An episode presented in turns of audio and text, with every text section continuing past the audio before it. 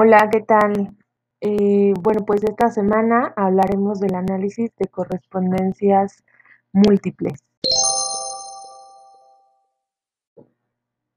Y bueno, pues como ya se mencionó en en el ensayo anterior de análisis de correspondencias simples, este análisis se rastrea hasta principios del siglo XX y bueno, es hasta 1965 que aparece el nombre de análisis de correspondencias desarrollado por Ben Sekri.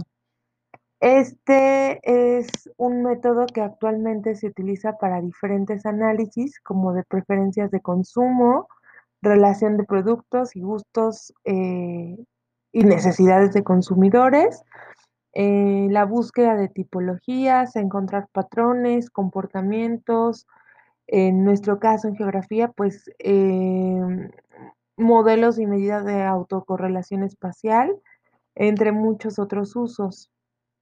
Y este análisis de correspondencia eh, resume una gran cantidad de datos en un número reducido de dimensiones.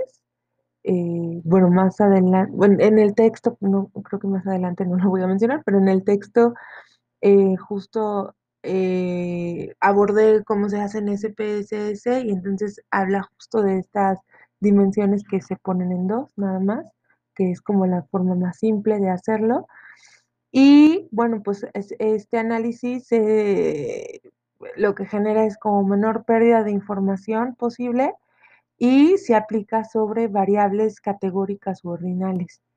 Además, dependiendo si existen dos o más variables, en análisis eh, será simple o múltiple.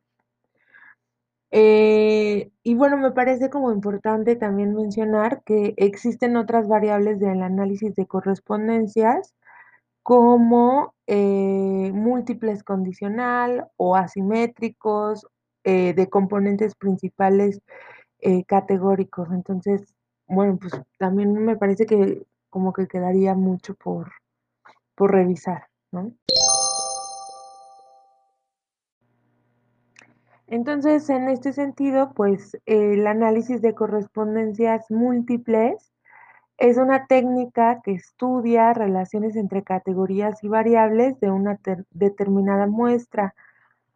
A diferencia del análisis simple, puede realizarse con una variable y sus categorías que representan los objetos o individuos y con dos o más variables y sus categorías que representan las cualidades de dichos objetos o individuos.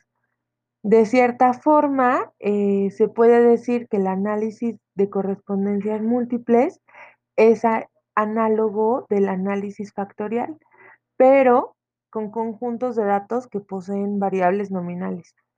Este análisis múltiple se ha convertido en una herramienta indispensable eh, para el análisis de datos de ciencias sociales.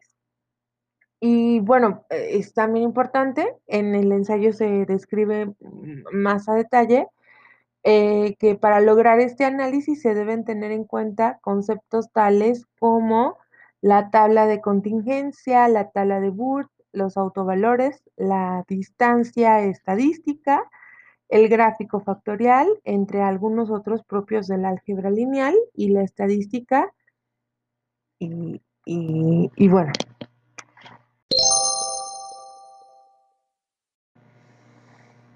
Y entonces, un poco a manera de conclusión, eh, me parece que esta técnica nos ayuda en ciencias sociales a explorar rasgos relevantes de cualquier fenómeno o situación estudiada con un modelo estadístico que posibilita el manejo de muchas variables.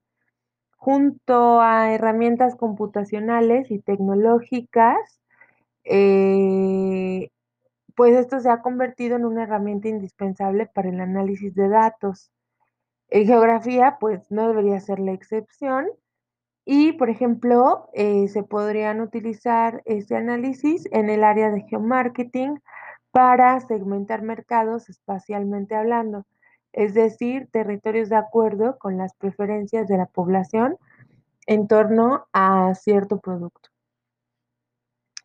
Y finalmente, algo que se me había olvidado, eh, decir justo es que en el texto también un poco, un poco adelantándome a la siguiente semana, al ejercicio práctico, pues en el texto también se trata como un poco de resumir algunos de los pasos en, en estas herramientas computacionales, específicamente el programa que hemos estado utilizando, que es SPSS. Y, eh, y bueno, pues espero que, que, sean más o menos las correctas para pues poderlo seguir la próxima semana y, bueno, si no, pues corregir eh, como sea pertinente.